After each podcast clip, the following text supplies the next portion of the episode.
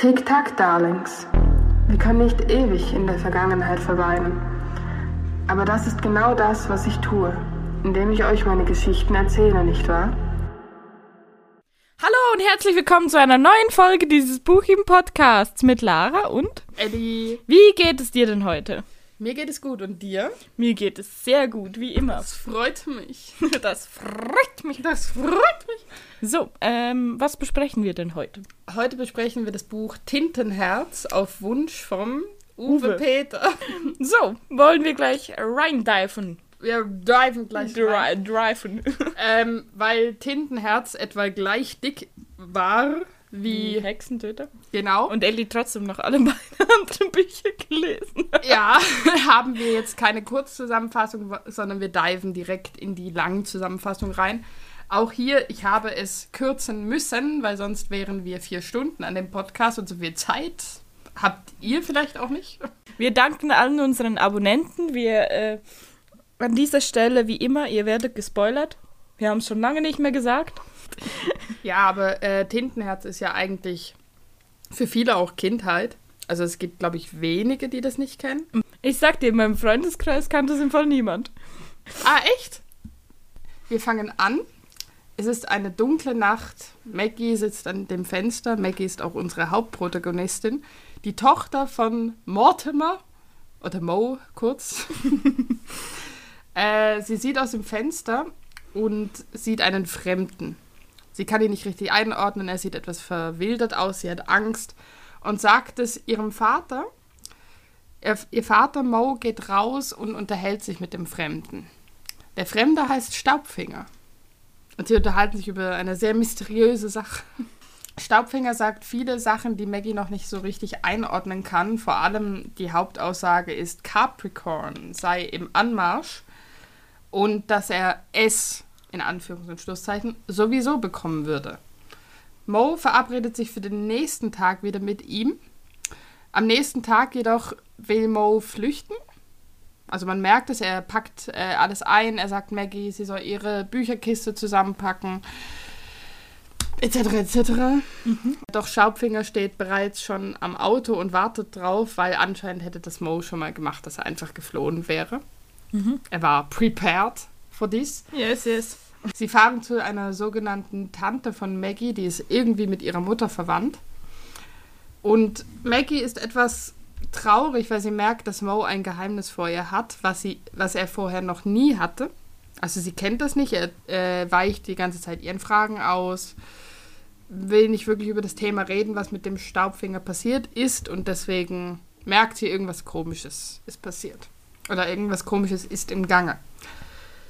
Man erfährt von Mo, dass er zwar Bücher liest, schreibt, repariert, aber nie etwas vorliest. Das hat äh, auch einen guten Grund, den wir später erfahren werden. Mo ist an sich ein Antiquar, also er sammelt Bücher, repariert sie, verkauft sie, sammelt sie. Und jetzt eben hatte er einen Termin mit der Verwandten, mit der Tante abgemacht, dass äh, er ihre Bücher repariert.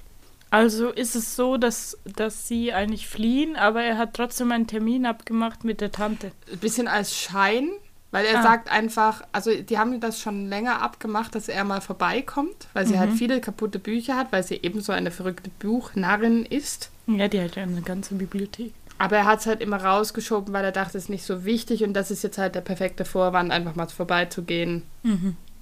Im Deckmantel dafür, dass er verfolgt wird. Der Staubfinger hat sie eben erwischt, er wartet schon und kommt dementsprechend auch mit, weil er möchte irgendwas von Mo, was Maggie noch nicht richtig einordnen kann.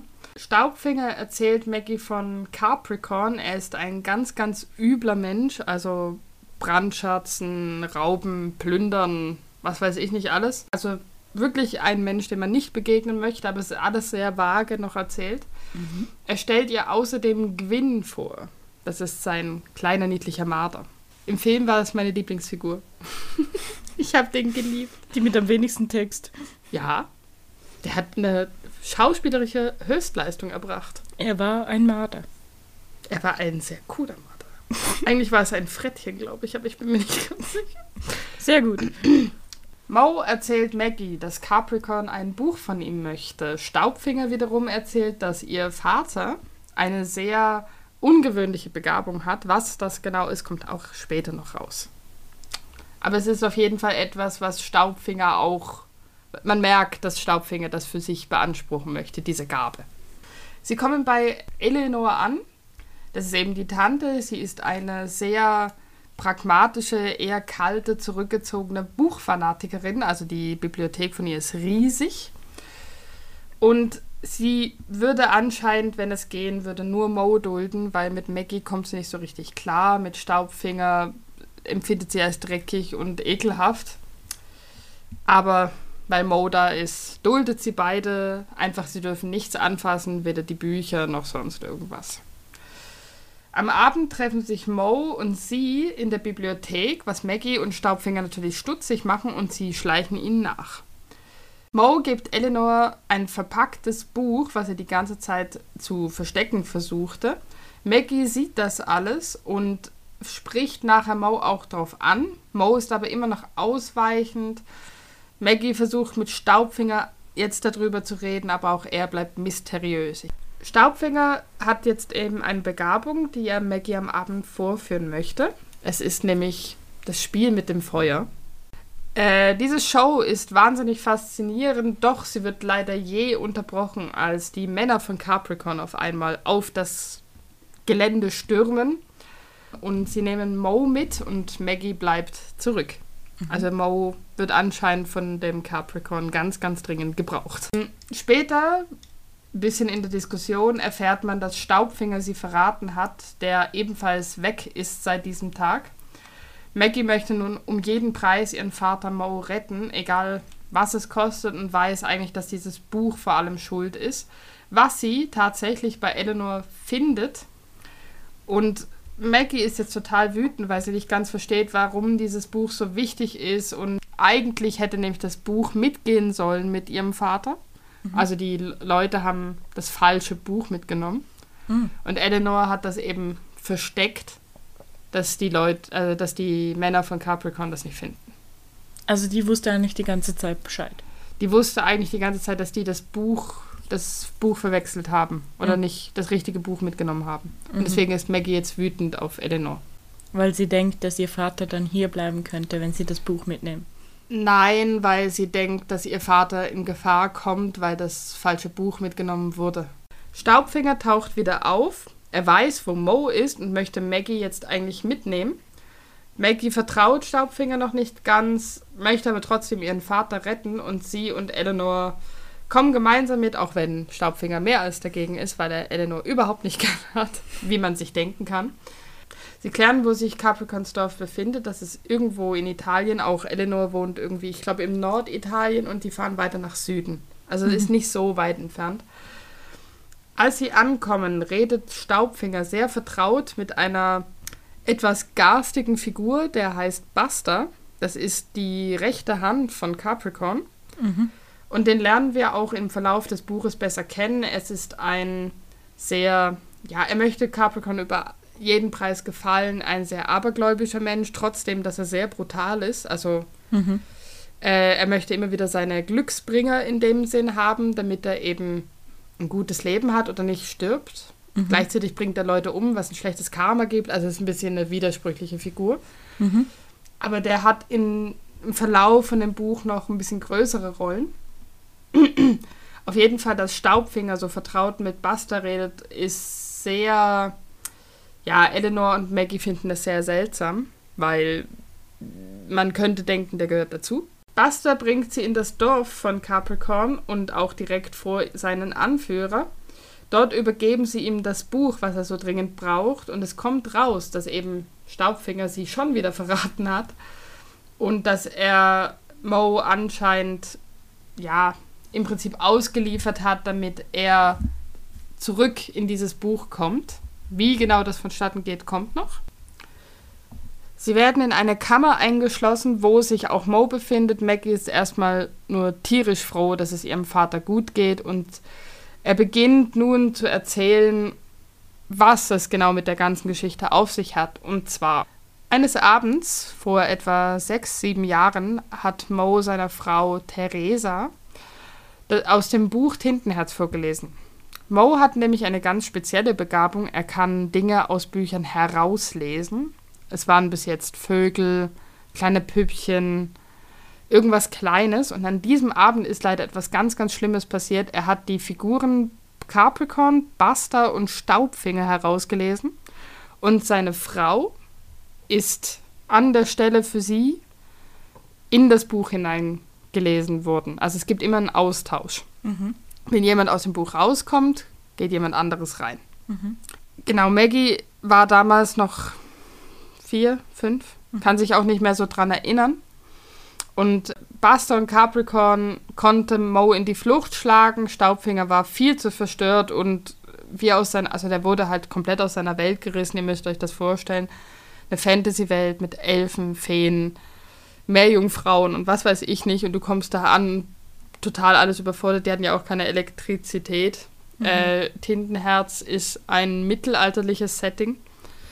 Und dann hast du dort Lampen und komische Menschen und stehst auf einmal komplett woanders. Mhm.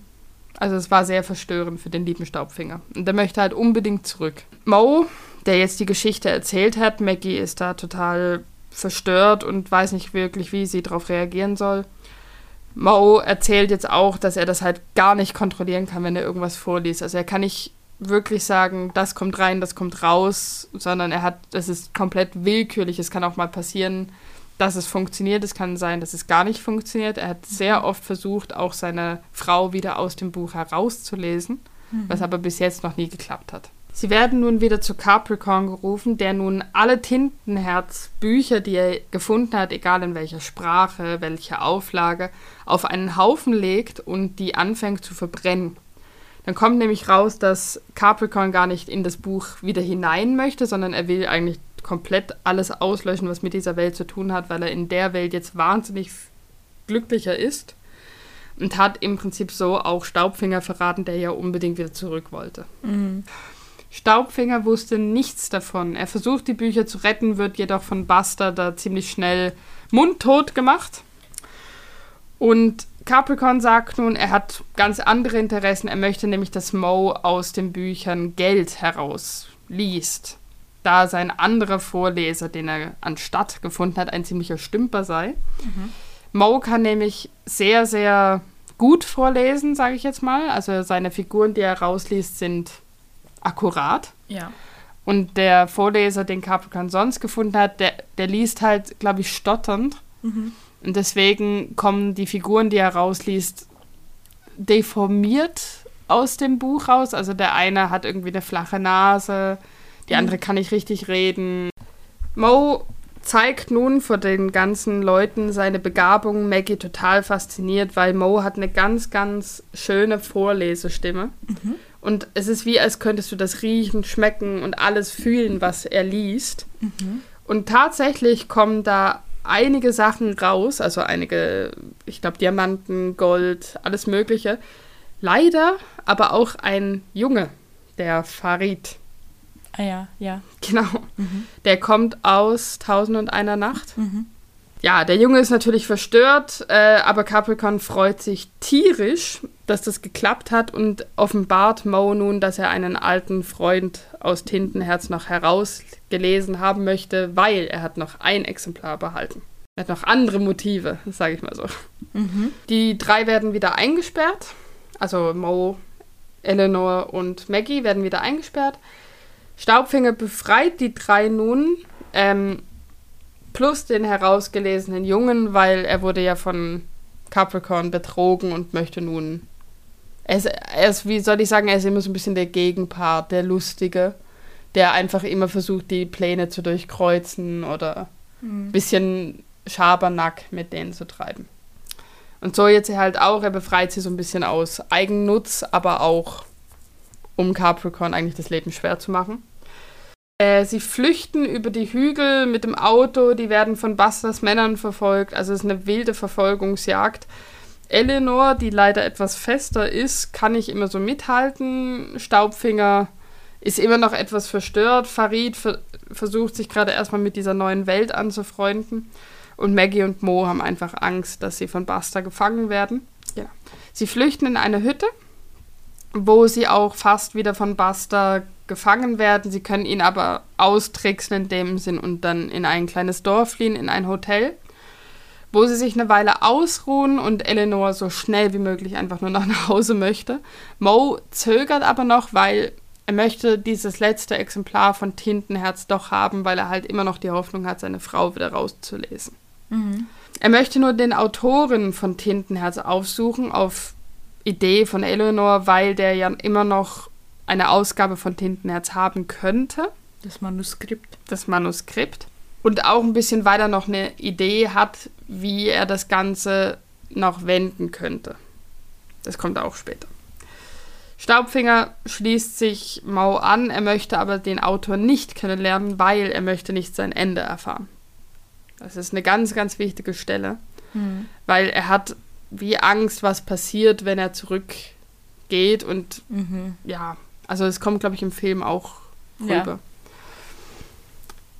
Maggie hat mittlerweile den Wunsch, ebenso lesen zu können wie ihr Vater.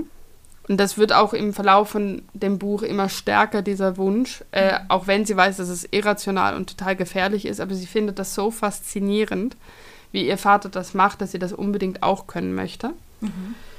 Sie spüren den Autoren auf, den, ich habe ich hab Fengolo geschrieben, der heißt anders. Fengolio.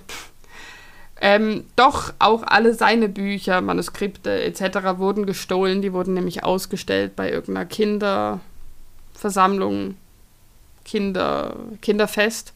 Und auch dort wurden alle seine Exemplare gestohlen, auch die von seinen Kindern, die er selber gemalt hat und was weiß ich nicht alles. Also der kann auch nicht weiterhelfen groß, aber Mo hat halt immer noch seinen Plan, den er jetzt mit dem Fengolio besprechen möchte. Der merkt wiederum, dass Mo ihm einige Sachen verheimlicht und erzählt nun, also Mo erzählt nun von den ganzen Vorkommnissen mit dem Herauslesen, mit dem Staubfinger, mit Buster, mit Capricorn. Und Fengolo möchte unbedingt seine Figur Staubfinger kennenlernen. Was eigentlich gegen den Wunsch entspricht, aber Mo willigt ein, Staubfinger begegnet seinem Schöpfer und erfährt von seinem Schicksal, nämlich dass er sterben wird mhm. im Buch. Er wird von irgendeinem Menschen oder irgendeiner Figur von Capricorns Männern getötet. Das heißt, er kann halt auch nicht wirklich das abwenden, weil er halt nicht weiß, wer, wie, was. Es ist nur eine Nebenfigur. Ach, wirklich? Mhm. Weil im Film ist es ja anders. Ich kann es dir nicht sagen. Im Film ist es ja, weil das Frettchen irgendetwas macht.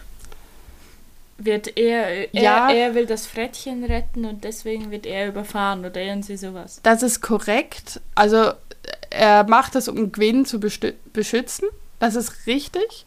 Mhm. Aber ich weiß halt nicht, ob er im Film von Buster oder was weiß ich erstochen wurde. Das aber ist möglich. im Buch war es halt irgendeine Nebenfigur und deswegen bringt es auch nichts zu sagen, hey, ein paar Männer sind immer noch hier in der Welt, weil man weiß nicht, welche Figur. Mhm. Also es ist möglich, dass er stirbt, wenn er zurückgeht. Eleanor ist mittlerweile wieder zu Hause und freut sich sehr auf ihre bekannten Wände, ihre Bücher, endlich wieder Ruhe. Doch als sie ankommt, sind alle ihre Bücher verbrannt und kaputt sie bricht zusammen, weil das, du musst dir das vorstellen, wenn alle deine Bücher kaputt, verbrannt, zertreten, was weiß ich sind. Dieser Schmerz, mhm. den du da hast. Ja, fühle ich. Fühlst du? Fühle ich. Bo wird daraufhin von Eleanor angerufen, die jetzt zurückkommen möchte und das halt wie anzeigen möchte bei der Polizei. Mhm. Äh, und während Mo Eleanor vom Flughafen abholt, werden Maggie und Fengolio entführt von Buster und Flachnase. Das ist eben der eine, der falsch rausgelesen wurde. Mhm. Und ja, werden zurück ins Dorf gebracht. Jetzt wird die Handlung ein bisschen gesplittet, denn Staubfinger hat sein eigenes Ding am Laufen. Der Farid und der Staubfinger haben sich sozusagen angefreundet. Farid ist total einfach begeistert von Staubfingers Lebensweise. Und von seinen Gaben. Und von seinen Gaben, die er nach und nach erlernt. Und Staubfinger möchte halt immer noch das Buch von Capricorn klauen, was halt mhm. halt nicht so einfach ist. Er hat eine Bekannte oder eine gute Freundin im Dorf, nämlich die Resa. Die geht er jetzt besuchen, um ein bisschen diesen Plan zu besprechen, was mhm. er machen möchte, um das Buch zu bekommen. Capricorn ist äh, derzeit nicht im Dorf. Die Maggie und der Fengolio werden eingesperrt von Buster. Fengolio hat den Plan von Mo mitbekommen und möchte den jetzt durchführen, möchte Maggie aber trotzdem nichts verraten. Mhm. Weil er hat halt die Hoffnung, dass, also er weiß oder er vermutet, dass der Vater von Maggie so schnell wie möglich sowieso kommt. Und dann kann er im Prinzip vorbereiten. Und umso weniger Maggie weiß, umso mehr ist sie geschützt. Mhm. Währenddessen redet äh, Staubfinger noch mit Resa, die ihm jetzt verrät, dass Buster seine Schlüssel gar nicht mehr hat, weil er irgendwie Capricorn enttäuscht hat. Ich glaube, weil er Mo nicht mitgenommen hat ins Dorf. Ja. Und dass jetzt die Elster, das ist die Mutter von Capricorn, mhm. hat jetzt die Schlüssel. Und dass äh, Resa wird jetzt versuchen, diese Schlüssel für Staubfinger zu klauen. Äh, Resa fragt in dem Sinn die ganze Zeit nach Zauberzunge. Sie kann halt, also besser gesagt, Resa kann nicht reden. Resa hat keine Stimme, sie schreibt die ganze Zeit oder gestikuliert Staubfinger, was sie möchte. Und sie fragt halt die ganze Zeit nach Zauberzunge, was Staubfinger immer sehr, sehr abtut. Jetzt im Buch ist es so, dass Staubfinger in Resa verliebt ist. Und deswegen okay. möchte er nicht, dass sie von Zauberzunge oder Maggie erfährt, weil er sie wie für sich haben möchte. Mhm. Ist mit im Film, glaube ich, nicht. Ich glaube, das sind das wirklich nur Freunde. Ich weiß es nicht. Man kann sich's denken, aber mhm. es ist nicht so offensichtlich als Handlung dargelegt worden. Okay, ja. Capricorn ist indes wieder da. Er holt Feng... Fengolio und Maggie zu sich. Und Fengolio. Fengolio offenbart Capricorn, dass er der Autor ist, was Capricorn ihm wieder nicht abkauft. Ja. Fangolio weiht Capricorn in sehr, sehr viele Geheimnisse ein, die er nur als Autor wissen kann, die gar nicht im Buch vorgekommen sind. Mhm. Deswegen, Capricorn ist ein, ist ein Charakter, der keine Angst zeigt oder nicht kennt. Mhm.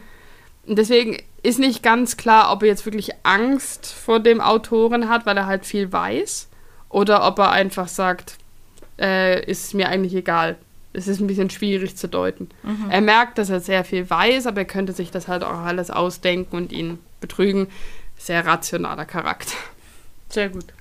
Genau. Also er lässt sich nicht so einfach beeindrucken, ist aber wie beeindruckt von dem Lügner und deswegen möchte er ihn als Geschichtenerzähler, glaube ich, behalten. Also deswegen wird der noch nicht gleich exekutiert, möchte ich jetzt mal so sagen.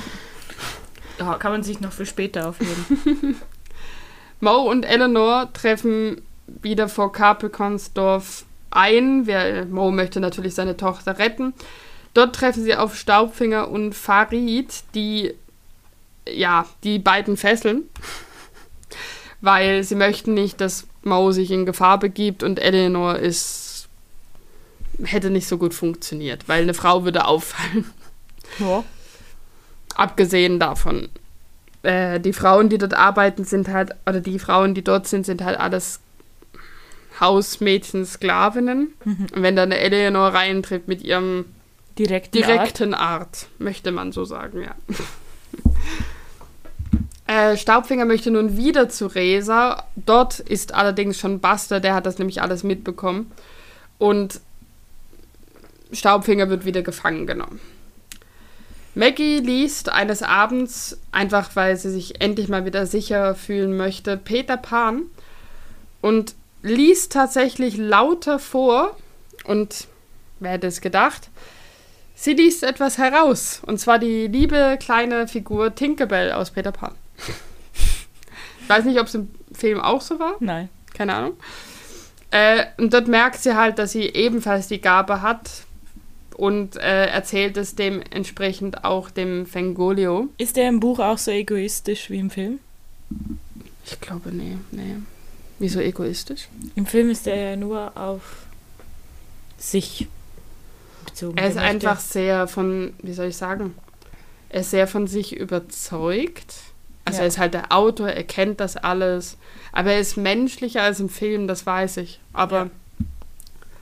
Leider tritt Buster in diesem Moment in die Zelle und kann sich zusammenreimen, dass Maggie ebenfalls die Begabung hat und sagt das natürlich postwendend Capricorn, der nun möchte, dass Maggie diese Person aus dem Buch herausliest und zeigt im Prinzip auch, du hast keine andere Wahl, ich habe deine Freunde Staubfinger.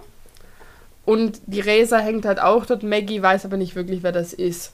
Sie mhm. merkt, es ist irgendwas Bedeutendes, was dort an der Decke baumelt. Aber sie weiß noch nicht, wer. Ja, so blöd wie es klingt. Aber sie hat das wie schon im Gefühl. Äh, sie ahnt durch den blonden Schopf, dass es ihre Mutter sein könnte. Fengolio offenbart Maggie nun, dass er oder erzählt seine Gedanken, nämlich dass er vermutet oder dass er das Capricorn möchte, dass sie den Schatten aus dem Buch herausliest und der Schatten ist halt das böseste Übel in Tintenherz und das unaufhaltsamste und das unsterblichste aus Tintenherz und deswegen wird das echt schlimm enden, wenn sie den herausliest, aber sie hat wie keine andere Wahl. Ja. Sie muss, weil sonst gibt es schlimme Konsequenzen. Maggie muss nun einmal Probe lesen, was auch gut funktioniert. Sie schafft es, etwas herauszulesen vor Capricorns und der Elster ihren Augen. Und Fengolio möchte nun endlich diesen Plan durchführen. Es ist nämlich so, er möchte wie die Geschichte neu schreiben, die Maggie vorlesen soll. Und es ist halt nicht sicher, dass es funktioniert, aber er tut eigentlich äh, die Urgeschichte abändern, sodass es ein gutes Ende für sie gibt. Mhm. Weil er aber ein sehr perfektionistischer Autor ist, dauert das alles eine Weile und er ist nie richtig zufrieden. Er möchte seine Figuren auch nicht umbringen. Mhm. Er möchte eigentlich so ein, ja, wie soll ich sagen, perfektes Ende kreieren. Sie müssen halt erstmal rausfinden, ob das funktioniert und es funktioniert tatsächlich. Also, sie kann etwas herein und herauslesen.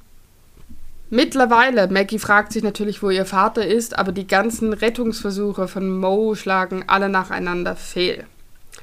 Maggie schafft es in der Zwischenzeit auch wieder Staubfinger zu befreien äh, aus einer Zelle und einem Kerker und sieht natürlich ihre Mutter. Ihr ist bewusst, dass, ihre Mutter, dass es ihre Mutter ist, auch wenn sie nicht groß reden kann.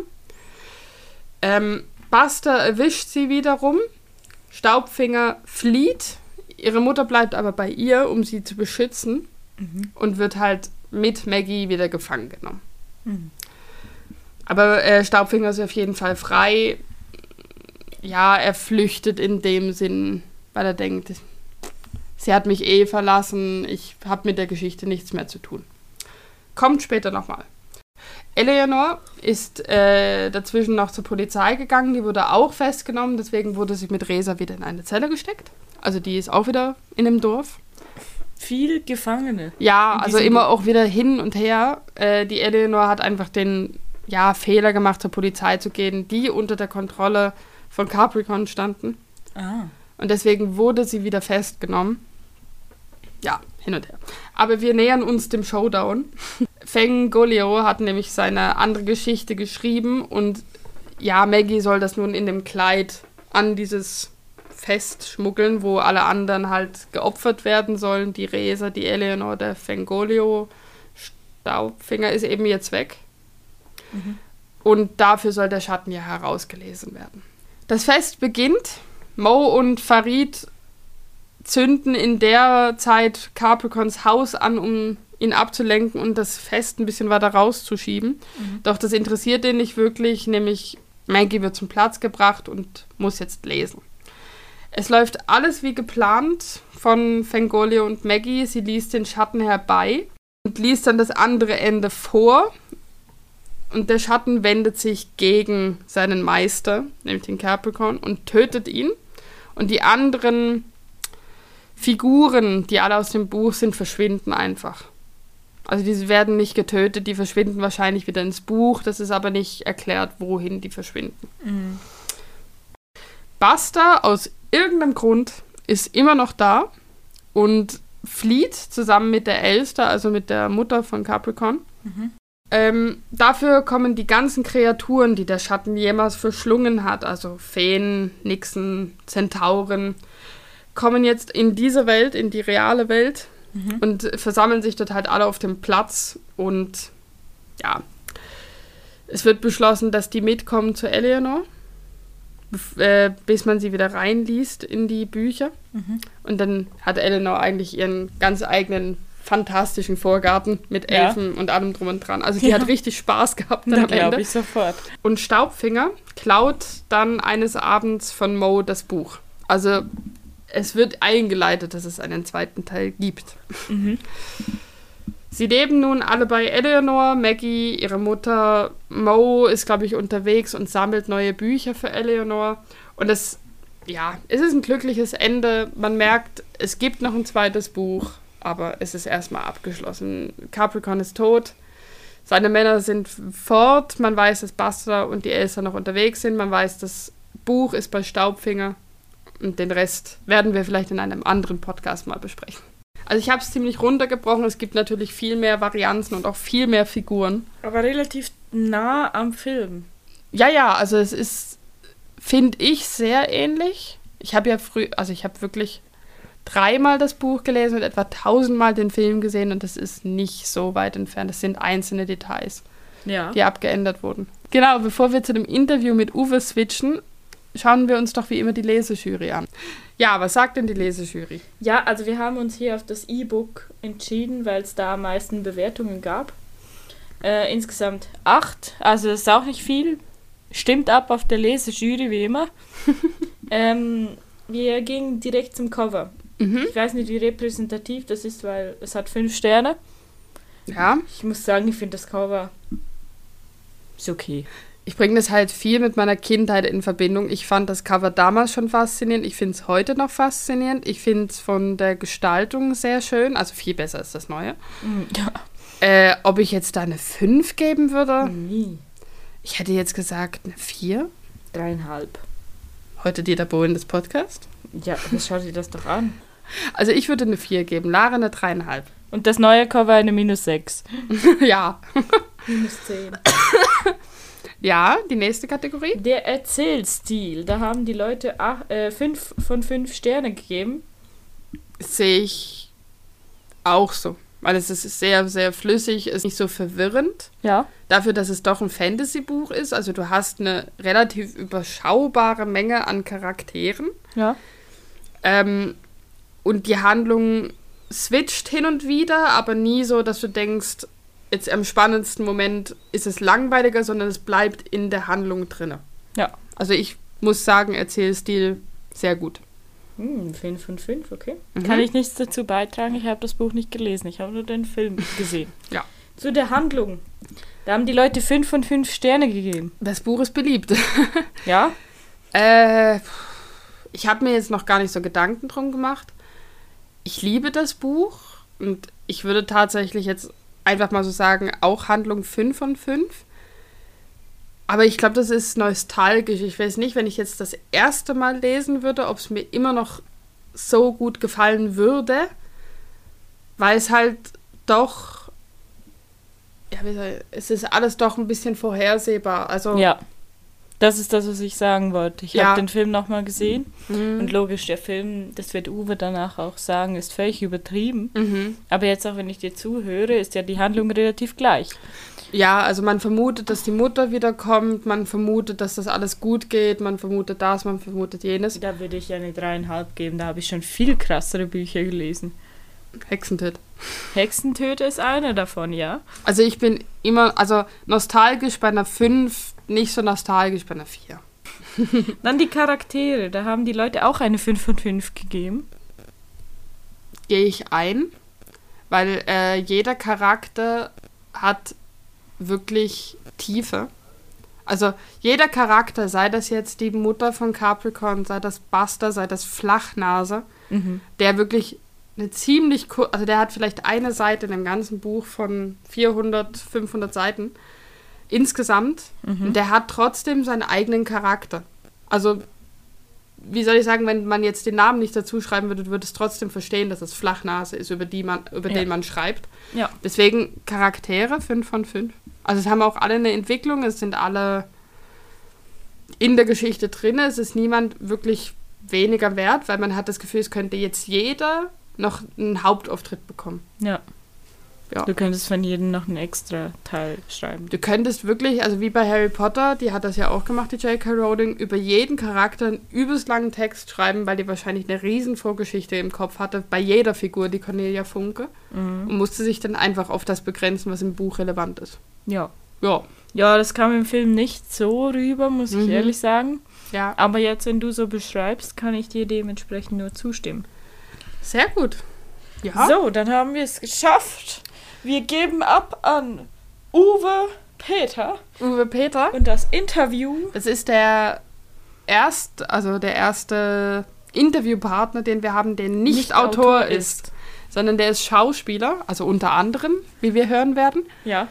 Und ich fand es aber auch mal interessant, es ist nochmal eine neue Perspektive gewesen. Nicht aus dem Autoren selber, was natürlich auch immer spannend ist, sondern dem Leser, den das Buch so begeistert hat, dass er sich bei uns beworben hat genau. mit diesem Buch. Genau. So, dann geben wir ab an Uwe. Wir wünschen euch einen wunderschönen Morgen, einen schönen Mittag, einen schönen Abend, wann immer ihr diese Folge hört. Bis zum nächsten Mal. Bye. Die Bücherchronisten. Tschüssi. Tschüss. Hallo und herzlich willkommen zu einem neuen Interview der Bücherchronisten. Heute unser Gast, der Uwe Peter. Lieber Hallo. Uwe, als erstes immer die äh, gleiche Frage. Stell dich doch unseren Zuhörern kurz vor, wer du bist, was du machst. Ja. Also, äh, mein Name ist Uwe Peter. Ich bin 31 Jahre, äh, Quatsch, 32 Jahre alt, komme aus dem schönen Luzern, das am Vierwaldstätter See liegt. Und ähm, ja, ich bin so ein bisschen ein Mädchen für alles. Ich bin Schauspieler, mache gerade aktuell die Sprecherausbildung an der Speech Academy. Ähm, bin auch schon als Model tätig gewesen, habe aber ursprünglich Gastronome gelernt, sprich Restaurantfachmann, das Kellnern im Restaurant, habe dann Hotelfachschule gemacht, war sogar auf dem Kreuzfahrtschiff als Kellner, also Na, ein Weltenbummler. Durch. Genau, einmal quer durchs Boot durch, ein Weltenbummler. Sag mal, Brotkrumen und Kruste, alles inklusiv. Sehr gut. Ähm, dann wäre gleich mal die erste Frage. Äh, du hast ja so ein bisschen aussuchen dürfen, über was du mit uns reden möchtest. Und du mhm. hast halt das Buch Tintenherz ausgesucht. Und wir wollten fragen, warum, ob dich was mit dem Buch direkt verbindet. Weil du hattest ganz, ganz viele Möglichkeiten, die wir jetzt besprechen können. Das ist richtig. Ähm, ich kann das so beantworten. Das Buch bedeutet mir relativ viel, weil es von meiner Patentante mir geschenkt wurde, als mhm. ich noch ein sag mal, jüngerer Junge war und die Geschichte an sich hat mich von Anfang an einfach sehr fasziniert, weil sie so eine Mischung aus Fantasy und Real ist. Dazu mal war, sage ich mal, Harry Potter noch nicht ganz so aktuell bei mir, aber es kam dann ziemlich schnell danach. Und darum habe ich einfach, als ich den Aufruf gesehen habe, habe ich gedacht, doch, es blieb mir bis heute im Kopf und jedes Mal, wenn ich Cornelia Funke ein Buch in die Hand nehme, auch wenn es eigentlich für Kinder oder für jüngere Leute ist, es begeistert mich immer. Also das ist wahrscheinlich so, weil das Kind in mir nicht stirbt. Ja. Also ich kenne es auch noch von der Kindheit. Deswegen mhm. habe ich mich auch ziemlich gefreut. Ich glaube, äh, Lara hat es auch gelesen. Ja, also wir mussten in einem Fer Ferienlager mal das Buch lesen und den Film anschauen. Von da kannte ich es. Aber ich weiß, ich war damals, fand ich das nicht so cool. Deswegen Keine gute Idee. Habe ich mich da nochmal eingelesen und muss sagen, Fehlinterpretation von mir. also ich, also wenn ich so einhaken kann, ähm, ich habe den Film natürlich auch gesehen, aber ich war froh, habe ich das Buch vorher gelesen, weil ja ja, ja, ist nicht das Gleiche. Ja, es ist halt, also ich fand die Schauspieler im Film, die haben das wirklich nicht schlecht gemacht, aber die Magie ist so ein bisschen verloren gegangen im Film, finde ich. Aber ähm, du bist ähm, Schauspieler, du weißt es besser. Ähm, also gespielt war es auf jeden Fall, also es, es, sind sehr tolle Schauspieler, sie haben eine Wahnsinnsleistung. Ähm, sie überzeugen nicht alle. Das mhm. kann ich so sicher sagen, aber es ist jetzt auch eine Weile her, dass ich den Film gesehen habe. Wir müssten jetzt wo ich mich noch mehr mit der Schauspielerei beschäftigt habe, vielleicht nochmal angucken, um es besser analysieren zu können. Aber äh, was mir prinzipiell immer sehr stark aufgefallen ist, ist halt sehr technisch. Also die ganze eben die Magie, die man hat, wenn man das Buch liest, die ganzen Bilder, die Fantasiefiguren, die plötzlich auftauchen. Oder auch die Gänsehaut, wenn man kriegt, gerade bei gewissen Stellen im Buch, hatte ich im Film nicht so, weil es einfach wie zu, wenn das schon übertrieben ist, ist nochmal eins draufgesetzt, sag ja. ich mal. Das ist einfach so, äh, ja, dass es auch der hinterletzte Mensch versteht. Und das finde ich immer sehr schade, weil ich finde immer, hey, Leute, überlegt selber, man muss euch nicht alles von Anfang an präsentieren, ja. Sondern wenn ihr selber eins und eins zusammenrechnet, findet ihr die gleiche Lösung. Ja, das Absolut. stimmt. ähm, wir switchen gleich zum Buch. Äh, was ist denn deine Lieblingsfigur und welche mochtest du am wenigsten? Also, was mir persönlich nicht so gefallen hat, war die Tante von der Maggie, mhm.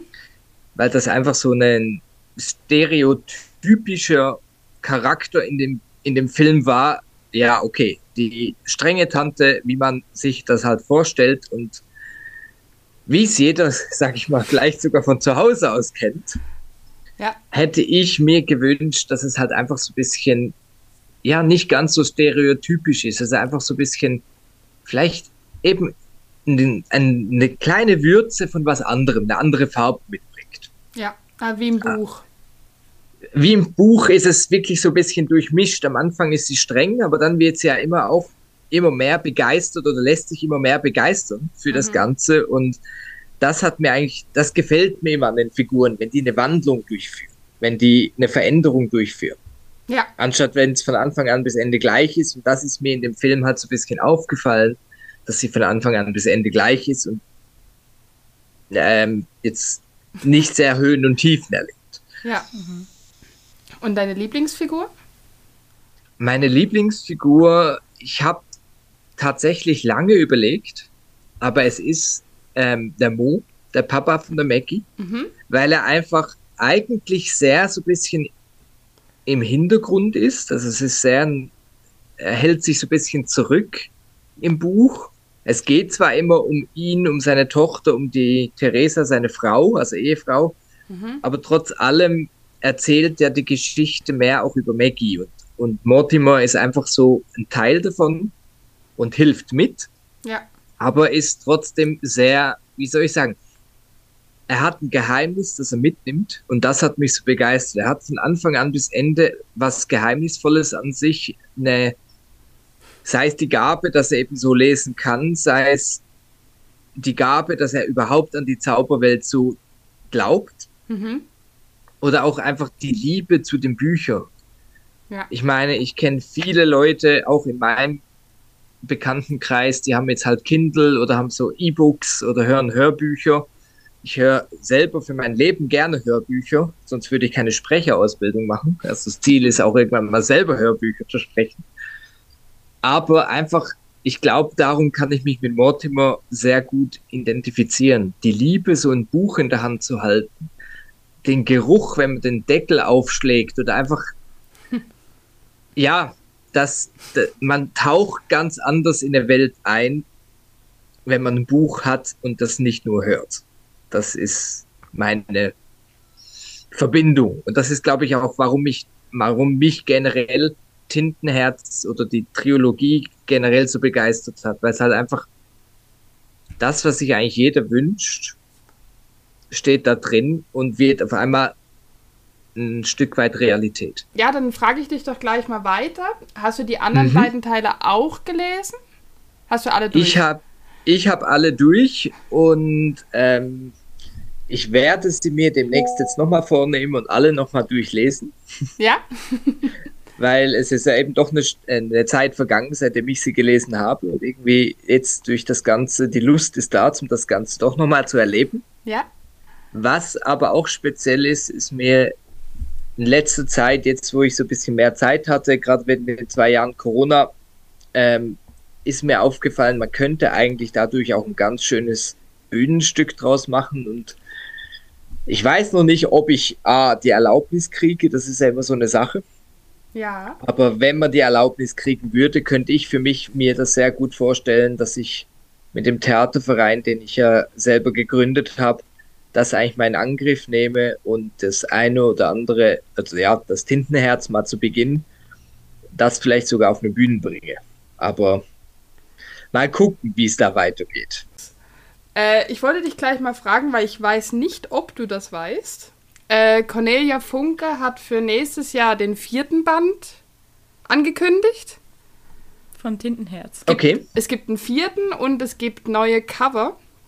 Äh, die sind nicht ganz so schön wie die alten, musst du mal angucken. Werden heiß diskutiert. Werden heiß diskutiert, weil die sind wirklich hässlich. Aber es gibt einen vierten Teil. Also meinst du, ich müsste, ich müsste mal schnell bei Google eingeben, lieber Herr. musst du mal gucken. Das ist lustig. ja. Das sind aber nicht die mit dem Einhorn drauf, oder? Doch, leider ja. Oh mein Gott. Korrekt. ich habe sie selber gar nicht gegoogelt. Also, alle Hörer, googelt das mal. Also, es wird im Moment echt diskutiert, weil jeder findet die ganz, ganz schrecklich. Jesus Gott. Ja, Ähm, würdest du jemanden aus einem Buch herauslesen? Und wenn ja, wen? das ist eine gute Frage. Ähm, ja, also wenn ich jemanden rauslesen könnte, würde ich ganz klar einen Staubfinger wählen, der ja eigentlich nicht raus möchte. Ja, das kontrovers, kontrovers.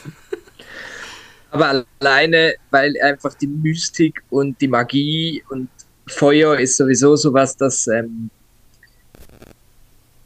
mich persönlich auch anzieht. Also ich liebe Wei- Waldweihnachten, ich liebe Abende am Kaminfeuer sitzen, ein Buch lesen oder irgendwie Musik hören. Mhm. Das oder wenn ich noch jemand zweiten, sag ich mal, wählen könnte oder Staubfinger keine Lust hätte. Und dann, ähm, es gibt doch die eine Figur, die fliegen kann. Jetzt bin ich mir gerade nicht sicher, wie die heißt. Vier, äh, Nein, ich habe jetzt gerade irgendwie den Namen nicht. Ich Egal. den Namen nicht. Aber auf jeden Fall ist es eine Figur, die fliegen kann. Und es kann auch sein, dass es eben so ein Fabelwesen ist. Mich begeistert halt fliegende Tiere, weil ich sage immer, die haben Freiheit. Ja. Die können auch den Menschen, die sie nicht so gern haben, auf den Kopf kacken. Bester Ich Grund. habe auch, nein, ich habe immer gesagt, wenn ich mal wiedergeboren werde, möchte ich als Adler oder als Vogel wiedergeboren werden, weil da kann ich vor allem wegfliegen, wo mich einfach nicht Nervt. interessiert. Hm, Ja, Nicht schlecht. Ist ein cooler Gedanke. oder eben einfach mal Leuten auf den Kopf kacken, wenn sie einem auf die Nerven geht. Ja. ähm, jetzt hast du es eigentlich schon vorher angesprochen. Ich weiß nicht, habe ich dir die Fragen schon geschickt? Ähm, ich wollte dich fragen, wenn jetzt eine Neuverfilmung oder eben von dir ein Stück geben würde, welche Rolle würdest du denn selber übernehmen wollen? Wenn ich dann tatsächlich eine Rolle übernehmen würde, weil das ist ja immer so eine Sache, ob man da selber eine Rolle übernehmen kann oder ob man dann halt selber im, im Hintergrund tätig ist, Ja. würde ich, wenn, dann sicher, ich denke, den Mortimer nehmen, Mhm. weil es halt einfach von der, naja, von der Persönlichkeit, vom Charakter sehr zu mir passt. Die Liebe zum Buch, die Liebe zu den Worten. Oder aber den Fengolio oder Fenoglio, wenn Ah man es ja. richtig sagt, den Autor von eigentlich Tintenherz im Buch, der zwar nicht jetzt so Main-Main-Main-Charakter ist, aber einen sogenannten Sidekick Mhm. hat, sag ich mal, und trotzdem auch sehr wichtig ist für das Ganze. Und Hm. Ich finde, es muss ja nicht immer der Main-Main-Main-Act sein. Man kann ja auch wirklich einfach mal was Kleines machen. Ja, und wenn du dann halt die Produktion wie selber einleiten würdest und nicht so viel Zeit hast, klar. Genau. Ich fand auch, wenn wir gerade dabei sind, ich fand den im Buch auch tausendmal sympathischer als im Film. Den Ja. Feng Fengolo, ich weiß nicht. Pinocchio. Also, Pinocchio. Fenoglio heißt, genau. Kann gut sein. Ich habe ich hab den Namen immer nur kurz gelesen. ähm, ja, also im, im Buch hat der Enkel, der hat eine richtige Story und im Film, ich bin dann mal weg, tschüss. Siehst du sein Apartment und dann. Ja, also ganz kurz. Ja, stimmt, du hast den Film nochmal gesehen. Mhm. Nur das Apartment. Ja, es ist, und es der, ist irgendein Apartment oder ich glaube sogar Hotelzimmer. Aber ja. geht der nicht auch dann mit in die Welt von ja. Kindern, aber freiwillig? Weil im Buch ist er einfach weg. Nein, er, er wird entführt. Weil die Tochter wird entführt. Die Tochter bleibt ja da und Mo und Staubfinger gehen ähm, etwas suchen. Also Staubfinger möchte ja erst das Buch von Mo klauen, damit er ja zu Darius kann, um zurückgelesen zu werden. Genau. Ohne dass ich jetzt zu viel verrate. Ja. und ähm, Mo wird, also die Tochter von Mo, die wird entführt. Und ich dachte eben auch, dass der Phenoglio dann auch quasi wie mit entführt wird. Ah. Weil er ja der Einzige ist, der noch ein Exemplar von Tintenherz hat. Ah, ja, genau. Das möchte ja, das möchten ja die, die, ja, die nicht so netten. Genau. ja, ähm, aber es gab ja auch nicht wirklich mal äh, ein Release, dass da was Zweites kommt. Also noch mal ein Tintenherz oder nochmal neu verfilmt. Der hat ja nach dem ersten also, aufgehört. Genau, es, es, soweit ich weiß, ist nur Tintenherz verfilmt. Mhm. Und die anderen zwei Bücher ja nicht. Ich weiß den Grund leider nicht. Ich habe auch mal recherchiert, aber da sieht, also Cornelia Funk hat nie was drüber erzählt. Nachdem beim Drehbuchschreiben sicher Mitspracherecht hat. Aber wenn die Verfilmung selber stattfindet, sind die vielleicht mal beim Set, aber die Leute haben ja dann eine gewisse künstlerische Freiheit und ja, die haben dann, glaube ich, gar nicht mehr so viel zu sagen. Mhm. Aber ich weiß, dass das bei Tintenherz, glaube ich, ein bisschen anders lief, dass Cornelia Funke noch sehr, sehr viel eigentlich ähm, ich bin mir nicht ganz sicher, aber ich habe das mal gehört oder gelesen irgendwo, dass sie doch noch sehr aktiv dabei war. Ja. Und ich weiß es einfach von meinen ersten drei Stücken, die ich ja inszeniert habe, sind auch nach einem Roman. Also Wintermond, Sommermond, Herbstmond. Mhm. Andere, da hat die Autorin zum Beispiel mir zwar mal was gesagt, aber ich habe dann gesagt, nö. ja. Weil, ja, ich habe halt die Rechte bekommen vom Verlag und das ist halt auch der Unterschied. Wenn der Verlag komplett die Rechte hat, darf der entscheiden, was gemacht wird, was nicht. Wenn die Autorin noch ihre Teilrechte hat, darf die Autorin entscheiden, darf man es machen oder nicht. Ja. Da weiß ich jetzt halt nicht, wie das bei Cornelia Funke ist, aber. Würdest du denn in die Ten äh, Welt von Tintenherz selber gehen wollen? Ja, ich ja. würde eigentlich gern mal auch nicht mein ganzes Leben, das nicht unbedingt, aber zumindest mal so ein, zwei Tage eintauchen. Mhm. So das bisschen erleben, bisschen sehen, würde mich schon reizen, würde mich auch interessieren. Ja. Ja. Gut, und dann wären wir eigentlich auch schon bei der letzten Frage. Möchtest du unseren Hörern, unseren ganz, ganz lieben äh, Abonnenten noch irgendwas mitgeben? Oder? Lest Bücher. Ah, sehr gut. ähm, lest Tintenherz, Tintenblut und Tintentod, dass ja. ihr dann auch den vierten Band nächstes Jahr lesen könnt. Genau. und ähm, ja, behaltet das Kind in euch. So kann ich einfach jedem sagen. Ich sage immer, mein Nachname ist ja lustigerweise Peter und ich kämpfe jede Nacht mit Peter Pan gegen Captain Hook, dass ich ein Kind bleibe, obwohl also. ich jetzt langsam erwachsen bin. Nein, ich sage immer, irgendwie ein Stück weit das Kind in einem behalten sollte man. Nicht nur, wenn man Künstler ist oder Schauspieler, sondern auch eben, wenn man ein Buch aufschlägt. Das sollte man einfach ein Stück weit zelebrieren. Mhm. Einfach wirklich mal genießen, wieder was in der Hand zu haben und das auch zu lesen. Und nicht nur immer übers Gehör oder auf dem Bildschirm.